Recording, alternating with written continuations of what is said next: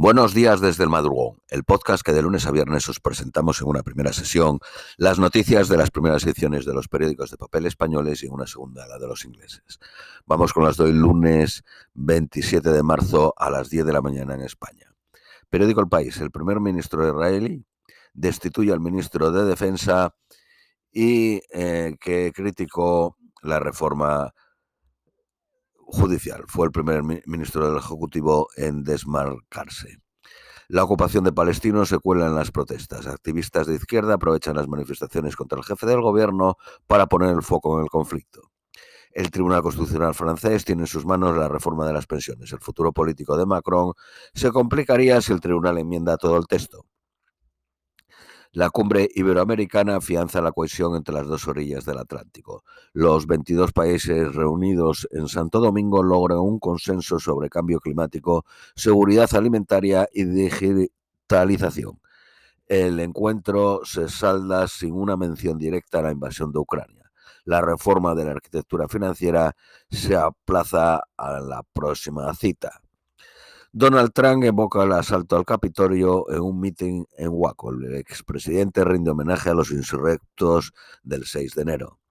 El Fondo Monetario Internacional advierte de que crece el riesgo de otra crisis financiera. El organismo dice que las incertidumbres son excepcionalmente elevadas.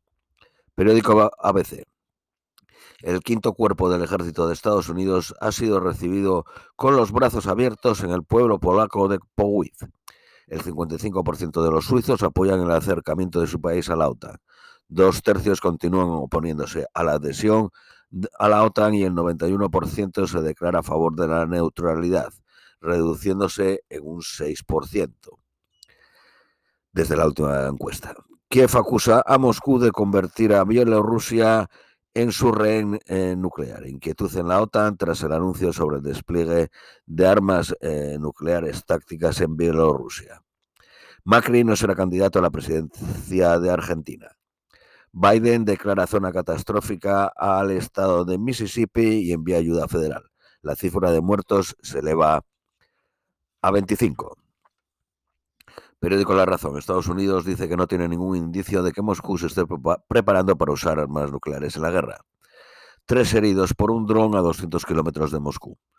Periódico La Vanguardia. Kamala Harris viaja a África para reconquistar terreno a China y a Rusia. Kamala Harris es la vicepresidenta que inicia una, eh, un viaje de una ronda de nueve días por eh, Tanzania y Zambia para reparar el desajeisado que dejó el desprecio de Donald Trump. Libiano vive con dos horas oficiales distintas para contentar a todos. Sin extremis, el gobierno satisface a la mayoría musulmana en pleno Ramadán. Periódico Cinco Días. Italia presiona a Bruselas para permitir la venta de coches con biocarburante después de 2035. Iberostar, Viajes El Corte Inglés, TUI irrumpen en la puja por los viajes del inserso. La rentabilidad de cuatro euros y medio por paquete estimula las ofertas. Periódico El Economista. Inditex vende online un 30% más que H&M y el triple que Uniclo. Según el Banco Central de Portugal, eh, crecerá este país 1.8% este año, subiendo las previsiones de tres décimas del 1 la caída de la masa monetaria condena a Estados Unidos a una recesión. Periódico El País. El Congreso reabre las causas de la Policía Patriótica del Partido Popular. Analiza desde mañana las nuevas pruebas sobre el espionaje de interior a adversarios políticos. El Partido Socialista rechaza llamar a declarar a Rajoy. Hacienda dio al Banco Santander y al BBVA 1.240 millones por pérdidas de 2020 por la pandemia. A3 Media y Mediaset acaparan más del 80% de la publicidad. El plan de Netflix de incluir anuncios implicará una mayor fragmentación.